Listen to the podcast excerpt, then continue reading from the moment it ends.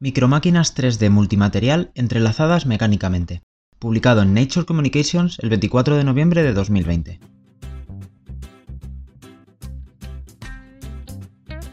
Los metales y los polímeros son materiales distintos en cuanto a sus propiedades físico-químicas, pero complementarios en cuanto a su funcionalidad. Por ello, las estructuras metal orgánicas pueden introducir una gran cantidad de aplicaciones novedosas en la robótica a pequeña escala. Sin embargo, las técnicas de fabricación actuales no son capaces de procesar componentes metálicos y poliméricos tridimensionales. Aquí demostramos que las microestructuras híbridas pueden entrelazarse combinando la litografía 3D, el moldeado y la electrodeposición. Nuestro método puede utilizarse para lograr complejos microdispositivos multimateriales con una resolución y una complejidad topológica sin precedentes. Demostramos que los componentes metálicos pueden combinarse con estructuras hechas de diferentes clases de polímeros, las propiedades de los metales y de los polímeros pueden explotarse en paralelo, lo que da lugar a las estructuras con gran capacidad de respuesta magnética, elevada capacidad de carga de fármacos, transformación de la forma a demanda y comportamiento elástico. Mostramos las ventajas de nuestro enfoque demostrando nuevos modos de locomoción microrobótica y la aglomeración controlada de enjambres.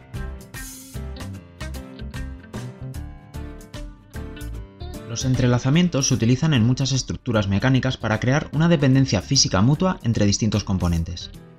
Esto es muy común en la maquinaria microscópica y también ha sido ampliamente adoptado por los químicos para desarrollar máquinas moleculares. Las moléculas entrelazadas mecánicamente, como los catenanos, rotoxanos y pseudorotoxanos, se han utilizado en nanosistemas mecánicos complejos como lanzaderas moleculares, interruptores y dispositivos relacionados. Estos sistemas son capaces de transportar cargas a nanoescala, controlar procesos químicos, funcionar como biosensores, servir como efectores finales robóticos e incluso como componentes de nanofábricas. Aunque se han demostrado muchas tareas, los sistemas moleculares entrelazados mecánicamente se limitan a la nanoescala, lo que dificulta su explotación en sistemas más grandes, como los MEMS y la robótica. A partir de sus posibles aplicaciones, los métodos utilizados para fabricar nanodispositivos mecánicamente interconectados se basan en intrincados protocolos de síntesis orgánica, que limitan su integración con otros materiales, como los metales. Los nuevos enfoques de fabricación que pueden superar estas limitaciones proporcionarían una gran cantidad de nuevas estructuras metal orgánicas, en el ámbito de la micro y nanorobótica, se han dado una gran variedad de ejemplos de máquinas capaces de nadar en diferentes entornos fluidos, transportar y liberar carga y desencadenar reacciones químicas. Se han demostrado muchas arquitecturas complejas, desde hélices hasta andamios y bombas de tornillo de Arquímedes. Las técnicas de fabricación, como el moldeo por microtransferencia con litografía blanda, permitieron la fabricación de estructuras nanomateriales cerradas y sencillas entrelazadas. Sin embargo, la realización de nadadores a pequeña escala, construidos con componentes entrelazados hechos de combinaciones de materiales disímiles, como módulos blandos y duros, sigue sin explotarse. El entrelazamiento de materiales disímiles, como metales, polímeros y otras familias de materiales, abrirá muchas vías en varios campos y tecnologías, donde se necesitan componentes multimateriales con diferentes funcionalidades. En particular, en el campo de la robótica biomédica a pequeña escala, donde se demandan máquinas más sofisticadas y altamente integradas, el enfoque propuesto permitiría la fabricación de dispositivos que pueden incorporar múltiples componentes, como depósitos de fármacos inteligentes, unidades de dirección y locomoción, piezas con agentes de contraste o almacenamientos celulares. El entrelazamiento también puede facilitar la desconexión programada entre componentes mediante la integración de materiales inteligentes que pueden degradarse ante determinados estímulos, sin desactivar toda la máquina. Para mostrar mejor la necesidad de un constructo de este tipo, que pueda combinar materiales intrínsecamente distintos, introducimos el problema de integrar dos geometrías 3D independientes, una compuesta enteramente de metal, mientras que la otra está compuesta de gelatina pura, preparada sin la adición de ningún agente reticulante y posiblemente cargada con moléculas de fármacos. Esta combinación particular pone de manifiesto varios obstáculos, entre ellos 1. La no existencia de ningún otro método, aparte del moldeo, capaz de dar forma a la gelatina no modificada, es decir, sin modificación química ni adición de reticulantes, en estructuras 3D a microescala. 2. La imposibilidad de realizar una metalización superficial, es decir, galvanoplastia o deposición al vacío, de la gelatina sin comprometer sus características mecánicas y químicas, ni de carga con un volumen magnético comparable al de una estructura totalmente metálica. Y 3. La cantidad limitada de fármacos que pueden recubrirse en la superficie de una estructura totalmente metálica sin añadir un recubrimiento adicional. Sin embargo, al entrelazar estos dos materiales se puede diseñar un sistema biocompatible con una elevada capacidad de carga de fármacos y una capacidad de respuesta magnética blanda maximizada. La combinación de estos dos materiales representa un reto de fabricación, que si se resuelve, también permitirá el uso de otras combinaciones de materiales, como los hidrogeles que responden a la forma, los marcos metal orgánicos y los compuestos poliméricos multiferroicos. Los trabajos anteriores sobre la fabricación de microestructuras mecánicas encajadas mecánicamente se basaban en una combinación de impresión por microcontacto en superficies curvas, seguida de deposición electroquímica. A pesar de su potencial, este método se ha limitado a piezas metálicas y aún no se ha integrado con componentes blandos. El origami es una poderosa técnica que puede sortear algunas de estas limitaciones. Se ha utilizado para dar forma a dispositivos metálicos, sistemas micro y nanoelectromecánicos y robots. Recientemente se ha informado de la existencia de micromáquinas con capacidad de morphing de forma preprogramable y compatibles con el procesamiento CMOS, lo que puede ayudar a resolver aspectos prácticos relacionados con la producción en masa y la funcionalidad de los microrobots. Sin embargo, existen fuertes limitaciones en cuanto a la adhesión entre los diferentes materiales, pero también en cuanto a la relación entre sus propiedades mecánicas y las geometrías 3D resultantes que se pueden alcanzar. Además, esta técnica se limita a los sistemas que se basan en uniones conformes. Un paradigma de fabricación diferente, que consideramos un complemento de los métodos basados en el origami, consiste en la fabricación de estructuras multifuncionales mediante la costura, el trenzado, el tejido de punto o el entramado de diferentes clases de materiales. Ajustando el patrón, la distribución y la composición química de la malla se puede diseñar diferentes propiedades. A diferencia de los métodos basados en el origami, no plantea ninguna limitación en la integración de los materiales. Sin embargo, no se han demostrado la posibilidad de tejer por debajo de la escala micrométrica. El método presentado en este trabajo se inspira en la fabricación de fibras funcionales. Al combinarlo con las capacidades de la litografía 3D, es posible entrelazar objetos 3D totalmente metálicos y poliméricos a microescala. De hecho, Park et al. han demostrado recientemente que el entrelazamiento mecánico es un enfoque prometedor para superar las limitaciones de los materiales y permitir la transformación de la forma en los dispositivos electrónicos. Se demostró que la deposición aislada por plantillas 3D es una forma adecuada de fabricar de forma fiable microestructuras poliméricas totalmente metálicas y multifuncionales. En el campo de la microrobótica médica, el uso de estructuras totalmente de hierro es el enfoque biocompatible más prometedor para las aplicaciones que requieren un rendimiento magnético mejorado. Sin embargo, están limitadas en cuanto a funcionalidades avanzadas, como la entrega de carga, la transformación de la forma y la degradación controlada, lo que es más fácil de conseguir utilizando estructuras blandas.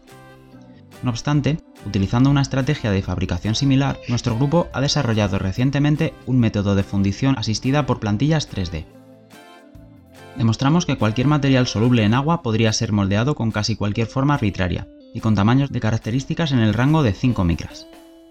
Estos dos logros son complementarios por el campo de la microrobótica médica, especialmente en el caso de la actuación magnética. Por cierto, el procesamiento de metales y polímeros es incompatible a microescala utilizando herramientas de fabricación puramente aditivas disponibles en el mercado. En este trabajo demostramos que el paso de fabricación sustractiva presente en los métodos asistidos por plantillas puede garantizar la compatibilidad de procesamiento entre el metal y el polímero en el moldeo 3D a microescala. Teóricamente podrían explotarse numerosas estrategias y diseños de entrelazamiento. Sin embargo, observamos que existen limitaciones en cuanto al conjunto de combinaciones alcanzables de formas independientes. La forma elíptica de voxel láser utilizado para la exposición 3D tiene dos consecuencias negativas. La primera es que requiere mayores distancias entre las dos formas para evitar el solapamiento del perfil de absorción de la exposición, que de otro modo provocaría la fusión de las distintas vías. La segunda es que resulta difícil escribir grandes superficies continuas, como las cúpulas esféricas. La exposición láser repetida alrededor del mismo espacio reticularía permanentemente en el fotorresistente positivo, lo que imposibilitaría su desarrollo químico. Estas limitaciones en las tolerancias geométricas y en el espacio de trabajo del diseño dependen en su mayor parte de la técnica de exposición y no tienen ningún impacto en la técnica aquí representada. Demostramos una estrategia de fabricación para producir dispositivos microrobóticos entrelazando materiales blandos y duros mediante litografía 3D y electrodeposición. Utilizamos un dispositivo comercial bien establecido, que se basa en el TPA. Se pueden generar múltiples vías 3D independientes dentro de una capa fotorresistente positiva, Anteriormente se demostró que es posible utilizar fotoresistencias positivas en modo de inmersión en aceite. En comparación con los trabajos anteriores, las tres principales ventajas de este modo de escritura son que permite utilizar sustratos opacos y capas de fotoresistencia gruesas y que la interfaz fotoresistencia-sustrato puede detectarse con precisión. La electrodeposición requiere un camino eléctrico continuo hacia el sustrato. Por lo tanto, esta configuración óptica permite diseñar vías para la electrodeposición al tiempo que deja disponibles otras cavidades presentes en el molde para la fundición de polímeros. Para garantizar la fidelidad del CAD, la única restricción es que las vías de cada geometría no se solapen. Como resultado se puede obtener dos geometrías independientes compuestas por materiales diferentes en un solo paso de deposición de fotoresistencia. Para demostrar la utilidad de nuestro enfoque, fabricamos múltiples microestructuras entrelazadas e investigamos su comportamiento bajo campos magnéticos.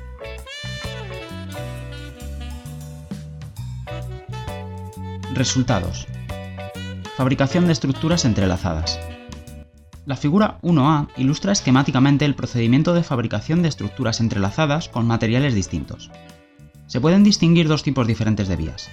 La vía que llega al sustrato conductor, canal helicoidal de la figura 1A, puede rellenarse con un material chapado, por ejemplo, hierro magnético en este trabajo, ya que permite un contacto directo entre un electrolito y el sustrato conductor.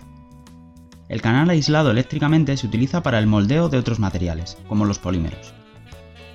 Si los canales están entrelazados, las estructuras metálicas y orgánicas resultantes también lo están. La figura 1b muestra un prototipo de estructura metal orgánica entrelazada, que consiste en una jaula de un metal electrodepositado y una arquitectura polimérica compleja moldeada. Aquí nos centramos en dos formas primitivas comúnmente utilizadas en microrobótica, las jaulas metálicas y las hélices, entrelazadas mecánicamente por una barra polimérica o un anillo. Al utilizar esta estrategia, la jaula totalmente metálica es libre de girar a su alrededor, sin embargo, cuando su eje de rotación intercepta el plano de la barra, la estructura se ve obligada a girar, lo que da lugar a un movimiento que viene determinado por la estructura conectada al anillo, pero también por el número de barras, sus formas y su orientación. Cuando el elemento interior no intercepta la barra conectada a su respectivo anillo, la contribución a la locomoción neta del conjunto sería escasa o nula. En la figura 2A se muestran imágenes de microscopía electrónica de barrido SEM de diferentes geometrías fabricadas, estas estructuras ilustran claramente que se puede fabricar formas 3D totalmente independientes compuestas por diferentes materiales. En particular, las restricciones, es decir, la longitud de la trayectoria de los filamentos paralelos debe coincidir, asociadas a la pieza electrodepositada, no influyen en la geometría que se genera mediante el moldeo de polímeros. Como se muestra en la misma figura, las geometrías poliméricas pueden diseñarse independientemente del elemento magnético porque no influyen en la etapa de electrodeposición. A pesar de las ventajas de las estructuras de hierro totalmente metálicas, como la biocompatibilidad y la mejora del rendimiento magnético, su uso para funcionalidades avanzadas se ve obstaculizado por la naturaleza rígida. En la figura 2b mostramos que las capacidades de moldeo de microestructuras 3D fabricadas con polímeros con memoria de forma, elastómeros altamente flexibles basados en silicio y gelatina pura pueden combinarse con las ventajas de las estructuras totalmente metálicas. A diferencia de otras técnicas, nuestro método no plantea grandes limitaciones en la selección de materiales. Por esta razón, la gelatina pura puede cargarse con rodamina B, una molécula farmacológica modelo, y entrelazarse con una jaula de hierro totalmente metálica sin ninguna modificación en los parámetros de proceso. Una capacidad adicional que permite el enfoque introducido en este trabajo es la posibilidad de controlar la agregación de partículas de tamaño micro, sin afectar a su movilidad general. Los recientes avances en el control magnético del comportamiento colectivo de las partículas pequeñas han puesto de manifiesto sus perspectivas para las aplicaciones biomédicas. Sin embargo, una cuestión recurrente relacionada con el uso de partículas libres es la reproducibilidad de las mediciones y el riesgo de perder partículas por el camino, lo cual es inevitable, sobre todo cuando las partículas están sometidas a flujos líquidos. Al mismo tiempo, es importante destacar que restringir físicamente el movimiento de las partículas individuales incrustándolas en polímeros, por ejemplo, puede eliminar las ventajas asociadas al uso de enjambres de partículas. Por ejemplo, la vorticidad local generada en el movimiento colectivo de las micropartículas magnéticas podría ayudarlas a superar los flujos de líquido. Además, la forma de los enjambres de partículas puede adaptarse fácilmente para superar varios obstáculos, lo que les permite desplazarse hacia lugares de difícil acceso y reorganizarse fácilmente para ejecutar otra tarea. En la figura 2C se presentan estructuras conectadas por enlaces poliméricos altamente flexibles. Esta estrategia no limita el movimiento individual de las partículas. En consecuencia, se pueden resolver algunas deficiencias asociadas al uso de enjambres sin comprometer sus ventajas.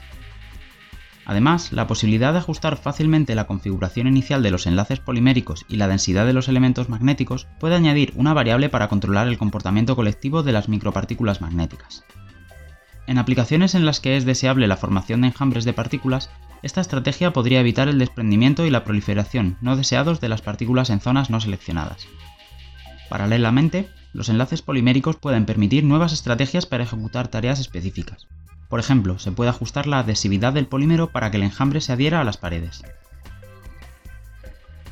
Micromáquinas mecánicas entrelazadas con control de flotabilidad. Una desventaja de las micromáquinas totalmente metálicas es que su peso provoca una interacción inevitable con los sustratos sólidos, lo que induce a la deriva del movimiento. Dado que nuestros métodos son compatibles con una amplia variedad de polímeros, demostramos que es posible combinar metales con polímeros hidrofóbicos. Como resultado, se puede evitar la deriva no deseada forzando a la estructura a flotar. En la figura 3A introducimos la posibilidad de alterar el comportamiento de las estructuras totalmente metálicas en el fluido mediante la colocación de un armazón polimérico alrededor de su eje largo, similar a un bote de goma. Mostramos que el uso de un marco hidrofóbico como el PDMS no daría lugar a un cambio en la flotabilidad.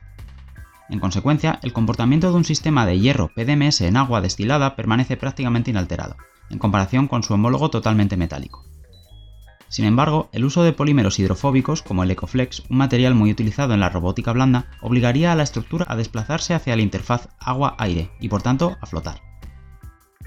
Se prepararon dos muestras diferentes, una con un marco Ecoflex hidrofóbico y otra con PDMS hidrofílico. Como se ha comentado en otros trabajos, las hélices totalmente metálicas se hunden y derivan a lo largo de un sustrato sólido cuando se utiliza agua desionizada o en líquidos de viscosidad similar. En la figura 3b se demuestra que la estructura puede efectivamente flotar y avanzar. En este caso, los parámetros de la estructura se eligieron de tal manera que el eje magnético fácil de la parte magnética permanece orientado hacia el eje corto de la geometría. De lo contrario, la estructura trataría de dar vueltas. Al no poder superar la interfaz líquido-aire, la estructura no podría impulsarse hacia adelante. En cambio, cuando se utiliza una estructura hidrofílica, la estructura no puede realizar ningún movimiento hacia adelante a lo largo de su eje largo. En cambio, puede rodar a lo largo de su eje corto o dar vueltas a lo largo de su eje largo, dependiendo de la configuración del campo magnético externo, como se muestra en la figura 3D. Múltiples estrategias de locomoción de micromáquinas entrelazadas.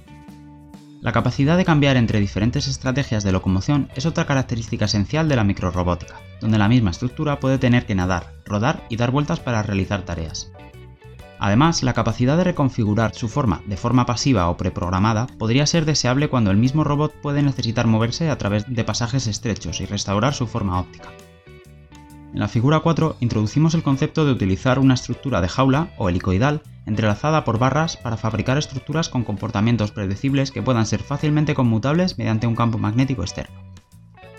En la figura 4A se muestra un sistema de jaula anillo conectado a cinco patas helicoidales, la rotación de la jaula metálica en direcciones que no interceptan su barra de entrelazamiento no dará lugar a ninguna locomoción neta debido a la fricción y al contacto poco frecuente entre la jaula y el sustrato. Sin embargo, cuando la jaula intercepta la barra, todo el sistema da vueltas, se mueve hacia adelante como resultado. Se podrían obtener diferentes patrones cambiando el ángulo relativo entre la barra y la orientación del resto del cuerpo. También son posibles las rotaciones en el plano, que sirven para reorientar la microestructura.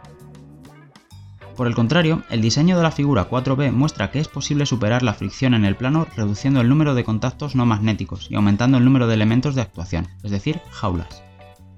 Ajustando adecuadamente el ángulo relativo de la barra, se favorece el giro alrededor del eje corto de la estructura en comparación con el giro a lo largo de su eje largo. En términos de facilidad de fabricación, esta estrategia representa ventajas definitivas sobre otras tecnologías bien establecidas, como los Rodbots utilizados anteriormente en nuestro grupo. Además, presenta un modo de locomoción adicional, que es la capacidad de realizar movimientos hacia adelante a lo largo del eje largo de la estructura. Los vídeos suplementarios 5 y 6 muestran la locomoción hacia adelante y hacia atrás de las estructuras a varias frecuencias. En la información complementaria se puede encontrar un análisis del movimiento en función de la frecuencia, que pone de manifiesto la reproducibilidad del esquema de fabricación. En la figura 4CD se utilizó el sistema de micromanipulación magnética para demostrar que el esquema de movimiento previamente hipotetizado es válido. En la figura 4C se utilizó aceite de silicona con el único propósito de producir mejores imágenes y resaltar el contraste entre las partes metálicas y poliméricas. Como se mencionó anteriormente, cuando la jaula intercepta la barra a través de la rotación del plano, la estructura puede girar, pero sin ninguna locomoción neta resultante. Sin embargo, cuando la jaula intercepta la barra a través de una rotación fuera del plano, la estructura dará vueltas, desplazándose así hacia adelante. En la figura 4D destacamos la capacidad de los robots rodantes para evitar eficazmente los obstáculos rodando hacia adelante y girando alrededor de su eje fuera del plano.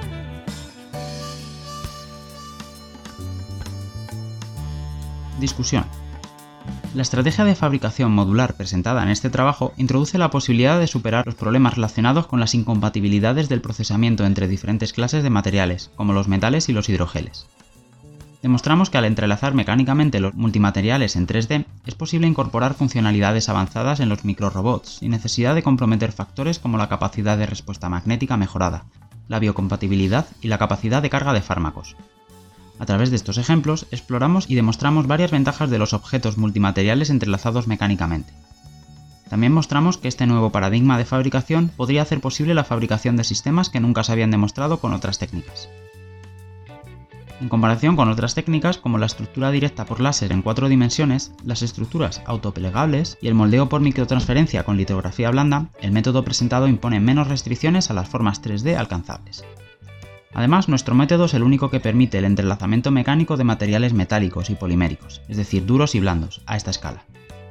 La amplia gama de materiales compatibles hace que el método descrito sea una adición significativa de repertorio de técnicas de microfabricación en 3D. Hay que tener en cuenta que el proceso de litografía de dos fotones es actualmente relativamente lento, lo que limita la capacidad de producción en masa. Sin embargo, los recientes avances, incluido el desarrollo de sistemas de proyección de femtosegundos, probablemente harán de la litografía de dos fotones un proceso mucho más rápido en el futuro. Métodos. Fabricación de las plantillas. Las plantillas se fabricaron basándose en un protocolo recientemente publicado, en resumen, se utilizó un sistema comercial de nanolitografía 3D para exponer partes de un fotoresistente de tono positivo. Este último está recubierto por rotación sobre un cubreobjetos de 170 micras de grosor, 3 centímetros de diámetro, sobre el que se depositaron titanio, 20 nanómetros, y cobre, 80 nanómetros, mediante evaporación por haz de electrones. El método presentado en este trabajo se basa en la detección precisa de la interfaz fotoresistencia-sustrato, que es posible mediante el contacto del objetivo 63 por y la fotoresistencia a través de un aceite de coincidencia de índices de refracción. Todos los moldes se prepararon utilizando una capa de fotoresistencia de 32 u 82 micras. El AZ IPS 6050 se recubrió por centrifugación a 2400 RPM durante 18 segundos, 32 micras, o a 1050 RPM durante 13,5 segundos, 82 micras, con una rampa de 300 RPM por segundo. A continuación, las muestras se colocaron en una placa caliente a temperatura ambiente y se calentaron hasta 125 grados a una relación de calentamiento de 15 grados por minuto, y se hornearon a esta temperatura durante 5 minutos, 32 micras, o 15 minutos, 82 micras, y luego se transfirieron inmediatamente a una superficie metálica a temperatura ambiente. Al diseñar las geometrías CAD el grosor del filamento de las partes metálicas, de la barra de entrelazamiento y del polímero restante se estableció respectivamente en 0,5, 2 y 3 para las estructuras de 32 micras de grosor, o se fijó en 2, 3 y 5 micras para la versión de 82 micras. La distancia mínima entre las partes metálicas y poliméricas se fijó en 10 micras para evitar el solapamiento de las vías, y las partes poliméricas se distanciaron al menos 4 micras del sustrato. El grosor y las formas reales de los filamentos están definidos por el voxel de láser, que es elíptico y varía en función de la potencia del láser y la dosis de exposición. La eclosión y el corte de las geometrías 3D CAD se realizaron con el software Describe. Las distancias de eclosión corte fueron de 0,3 0,3 micras, 32 micras o de 0,3 1 para 82 micras. Todos estos valores de los parámetros se determinaron empíricamente y deberían volver a ajustarse para diferentes geometrías. En cualquier caso, se recomienda realizar una prueba de potencia del láser al replicar estos experimentos para tener en cuenta las viabilidades del proceso. A continuación se expuso la fotoresistencia de tono positivo utilizando TPA de un láser de femtosegundo infrarrojo, 780 nanómetros, a una velocidad de barrido de 2500 micras por segundo, a una potencia del láser ajustada al 32%, 32 micras, o al 50%, 82 micras, de la potencia máxima que puede proporcionar el Photonic Professional GT. Después de la exposición, la muestra se enjuaga a fondo con agua desionizada y se seca en nitrógeno hasta que se elimina por completo el inmersol 518F. A continuación, la muestra se poscocina en una placa caliente precalentada a 100 grados durante 140 segundos. Por último, el revelado químico se realiza sumergiendo verticalmente la muestra en AZ726 MIF durante 30 minutos, 32 micras, o 90 minutos, 82 micras, y luego se transfiere a un recipiente que contiene agua desionizada. La muestra se mantiene ahí hasta la etapa de electrodeposición del metal y nunca se deja secar para evitar problemas de humectación, que podrían dificultar la infiltración del electrolito. Electrodeposición de metales. El electrolito utilizado para la electrodeposición de hierro se preparó mezclando sulfato de hierro heptahidratado, cloruro de hierro tetrahidratado y cloruro amónico, a pH 2 para un volumen total de 200 ml en un vaso de precipitados de 400. Se utilizó una barra de agitación magnética de 2,5 centímetros para agitar continuamente la solución antes y durante la electrodeposición, a 100 RPM. Se utilizó una lámina de platino de 5 x 5 centímetros como contraelectrodo inerte y una doble unión, plata-cloruro de plata como electrodo de referencia. Una vez ajustado el sistema, se transfirió rápidamente el sustrato del agua desionizada al electrolito y se ajustó inmediatamente el potenciostato, a menos 95 voltios, frente a plata-cloruro de plata, para evitar el grabado del sustrato. Se mantuvo el voltaje hasta que se observó un inicio de corriente, que se utilizó como corte de la deposición para detener el proceso y transferir rápidamente la muestra al agua desionizada, seguido de una enjuaga de fondo. Deposición de gelatina. La gelatina se preparó a un 10% en peso en agua destilada. Se pueden preparar estructuras más rígidas aumentando el porcentaje en peso, mientras que se pueden conseguir mayores alargamientos mediante el uso de plastificantes como el glicerol. Las muestras se prepararon con éxito variando la concentración de gelatina hasta el 20% en peso y variando el contenido de glicerol de 0 a 10% en peso. La muestra mostrada en la figura 8C incluía un 0,1% en peso de rotamina B para ilustrar la posibilidad de utilizar dispositivos híbridos como herramienta de administración de fármacos. A continuación se sumergió la muestra en una solución que se mantuvo por encima de su temperatura de gelificación mientras que se desgasificaba la solución durante 5 minutos. A continuación la muestra se almacenó a 4 grados durante al menos 2 horas. Después se frotó mecánicamente la gelatina para retirarla del sustrato. Deposición del PDMS y Ecoflex. La proporción entre la base polimérica y el agente de curado utilizado para preparar el PDMS se fijó en 5-1, estructuras de 82 micras, o en 10-1, estructuras de 32. Se podrían utilizar diferentes proporciones para ajustar la rigidez deseada en las estructuras. Del mismo modo, Ecoflex 0030 se preparó mezclando volúmenes iguales de las dos partes disponibles en el kit. En ambos casos, los polímeros se mezclaron a fondo en un vial de vidrio durante 5 minutos, y se desgasificaron hasta que no se vieran burbujas. A continuación, se sumergió la muestra en un recipiente de plástico poco profundo, sobre el que se vertieron aproximadamente 5 ml del polímero. A continuación, se facilitó el vaciado del polímero mediante la infiltración al vacío. La muestra se sumergió en una cámara de vacío que se bombeó y ventiló consecutivamente hasta que no se vieron burbujas en la parte superior del sustrato, lo que indicaba que el polímero llenaba los microcanales. A continuación, se sacó el sustrato del recipiente de plástico y se eliminó el exceso de polímero con papel. A continuación, se colocó la muestra sobre el papel sulfonado para facilitar su manipulación tras el endurecimiento del polímero. El PDMS se curó en un horno a 65 grados durante 4 horas y el Ecoflex se curó a temperatura ambiente durante toda la noche. A continuación se retiró mecánicamente la fina película que había sobre el sustrato. Deposición del polímero curable por ultravioleta se echaron unas gotas de NOA 63 sobre la plantilla fotoresistente y se dejaron al vacío durante un par de horas para que el NOA 63 se infiltrara en la plantilla. Se utilizó una losa de PDMS de 1 milímetro de grosor, preparada mezclando la base polimérica y su agente de curado en una proporción de 10-1 y curada a temperatura ambiente, para apretar NOA 63 entre la plantilla AZ y la losa de PDMS. El contacto conformado entre la superficie de la plantilla y la losa de PDMS fue un paso esencial para eliminar cualquier residuo de NOA 63 de la superficie de la plantilla de AZ.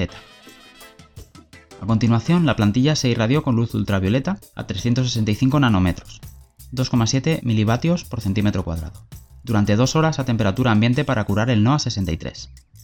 A continuación se retiró suavemente la plancha de PDMS, Después se retiró el molde lavando con éxito el sustrato con acetona, alcohol isopropílico y agua. MEB y EDX. Se utilizó un SEM de emisión de campo de alta resolución para obtener imágenes y mapeos EDX de las muestras de hierro PDMS y hierro Ecoflex. Antes de la adquisición de imágenes, las muestras se metalizaron con una fina capa de oro para evitar problemas debido a la acumulación de cargas. Actuación magnética.